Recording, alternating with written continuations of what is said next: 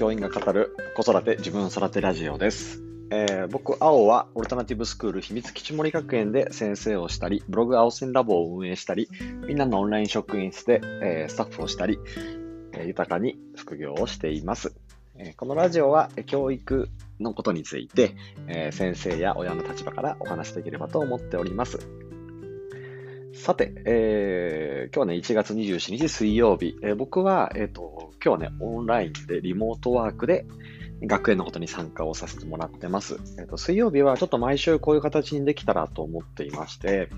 でえここでも確か週4日で先生をするっていう、えっ、とね、どっかのヒマラヤの会でお話をしたんですが、水曜日をリモートさせてもらうことによって、えー、ちょっと離れたところからね、え、ー、と、学園のことを、え、ー、と、自分がいなくても回る状況を作ったり、え子供たちが自分で計画したものに取り組んだり、えそして、うん、あとはね、えー、子供でも、子供も自分も、ちょっとね、木曜日にまたフレッシュな感じで会えるっていうのも、なんかとても素敵だなっていうふうにやってみて分かったことです。で、えっ、ー、と、こういう水曜日ね、コロナが収まったらこの時間を利用して、日帰りでいろんな日本中の学校を巡ってみたりとか、そういうことにもチャレンジしていきたいなっていうふうに思っていますので、ね、えっ、ー、と、うちの親チームも非常に、えっ、ー、と、歓迎をしてくれて、ね、自分の、えっとそういうスキルアップ、レベルアップのためにも、水曜日は自宅で過ごすってことを大事にしています。えもちろん、えっ、と、がっつり休憩なんかあんまり取らずに えっと、本当に一日走っ、ずっとやなんかやってる感じです。ね、副業のこともそうだし、秘密基地のこともそうだし、ずっとやり続けています。で、先ほどね、えっ、と、ブロックアワーの時間のね、リモートワーク終わったので、ねえー、子供たちとじゃあまたねって言って別れてきました。さて、えー、今日はちょっとブログのことについてお話をしたいんですが、サブスプリサブスクリプションで、について、おすすめのサブスクリプションについて今日一覧にしてまとめたブログがあったので、このことについてお話ししたいと思います。サブスクリプション、みんなわかりますか？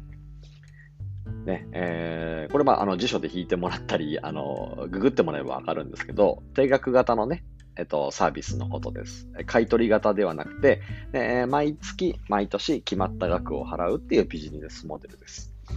ね、よく定額制って言われるもので、昔からあったんですけど、なんかその、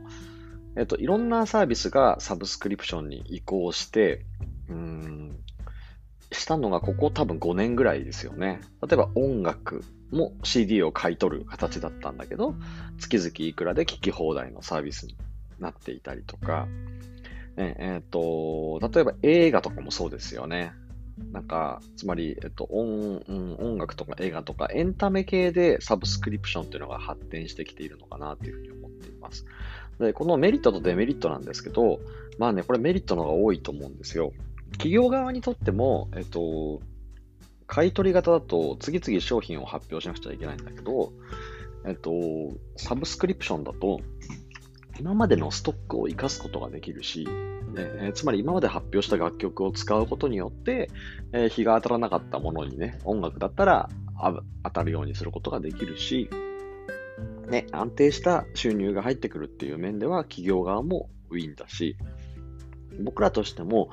え固定費が増えてしまうので、やっぱサービス内容を理解して有効に使うことは大事だし、えー、常々見直すことは、えー、もちろんなんですが、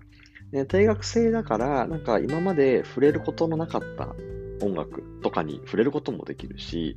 ねえー、ちょっとこれやってみようっていうサービスがあったら、1ヶ月試してやめやすいし、多くのサービスが無料体験をしているのでね、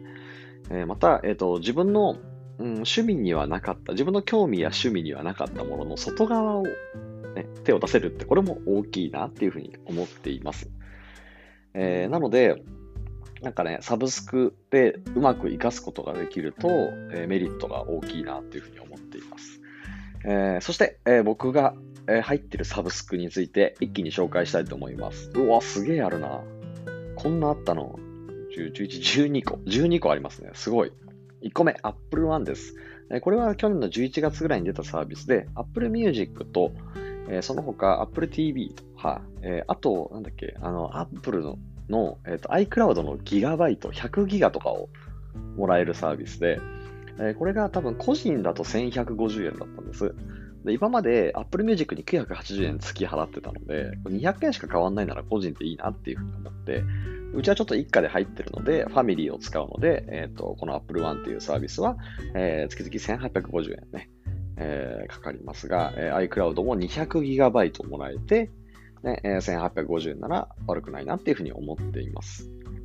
えー、僕は Apple Music をすごい活用するので。二つ目が、えっと、Amazon プライム。これ大体月500円ぐらいですね。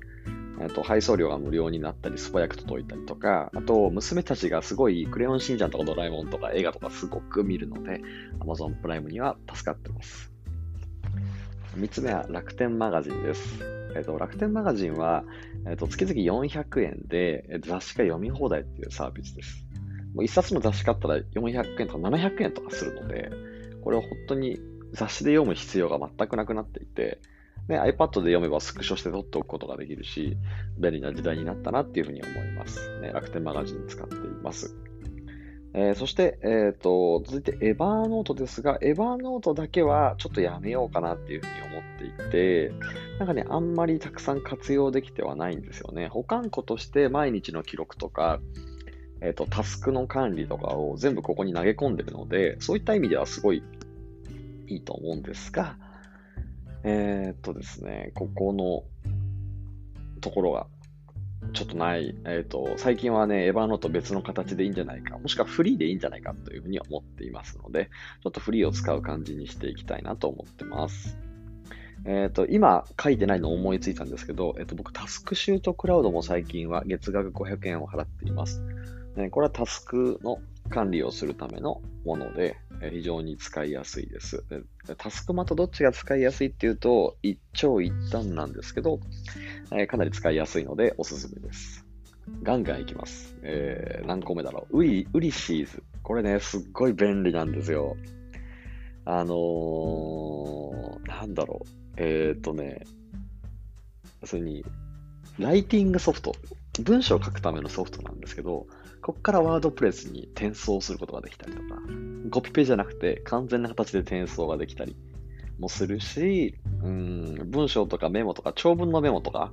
こういうのにうってつけなので、これ月額200円払って僕はやっています。はい。そして、えー、同じく月額200円で、ヨガスタジオ、ヨガのね、いろんな動きについて動画でやりながらヨガができる素晴らしいサービスです。これがなかったら僕はヨガを好きになりませんでした。